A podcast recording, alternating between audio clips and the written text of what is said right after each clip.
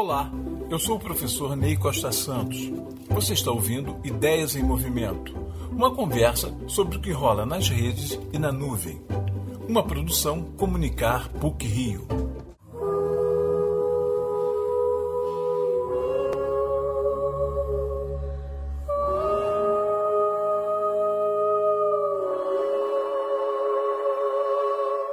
Antes que o filme terminasse, me perguntei o que estaria querendo dizer a Academia de Artes e Ciências Cinematográficas ao premiar tão generosamente o filme Tudo em Todo Lugar ao mesmo tempo.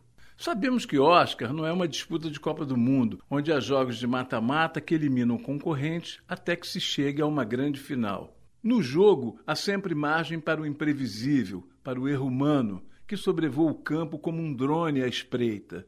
Ao acaso, a invenção, as decisões absurdas e os equívocos. No jogo, um pênalti perdido tem sempre consequências. Para conquistar votos, os produtores dos filmes concorrentes fazem encontros e sessões especiais para os votantes da academia. Isso custa tempo e dinheiro. Aliás, que nome pretensioso tem a academia. Será que ela acha que os espectadores do futuro serão todos da geração TikTok? O universo, diverso, multiverso, dos aplicativos. Certo dia, no porão de uma casa em Buenos Aires, o escritor argentino Jorge Luiz Borges, ao fixar o olhar no 19 degrau de uma escada, viu o Aleph, o lugar onde estão, sem se confundirem, todos os lugares do mundo, vistos de todos os ângulos. A singularidade absoluta, o universo concentrado em uma esfera. O filme, tudo em todo lugar ao mesmo tempo, não pretende achar esse ponto de singularidade.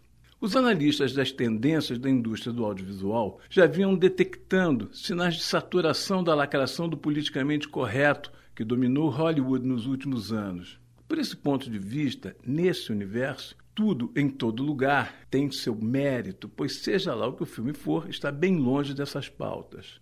Não interessa saber se a atriz fulana, que ganhou um prêmio vencendo outra atriz, nossa favorita, mereceu ou não a estatueta.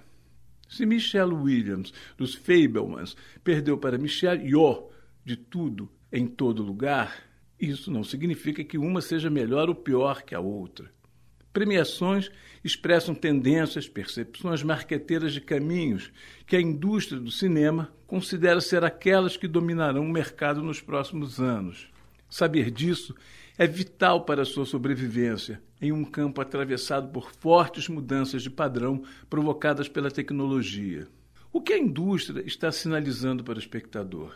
Que o cinema, muito em breve, estará restrito às franquias, aos multiversos, a produtos que ampliam a idiotização do mundo e a dependência absoluta da tecnologia? Fora desse recorte, todos os filmes serão filmes de nicho? Tudo, em todo lugar, escolhe a imagorreia, onde o algoritmo é uma espécie de Deus ex machina que finalmente nos dá uma resposta às aflições do mundo.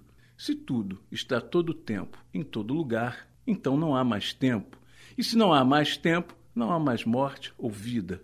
Tudo é. Em um momento do filme, a personagem Evelyn pergunta ao marido se há algo pior que morrer. Me explique agora tudo. Não quero mais saber do fim das vacas e do cream cheese. O marido não responde e o filme segue em frente. Tudo em todo lugar ao mesmo tempo é uma bobagem bem produzida, mas continuo sem entender o que Hollywood quis dizer com tantos Oscars para esse filme além de contribuir para a decoração de algumas estantes na Califórnia.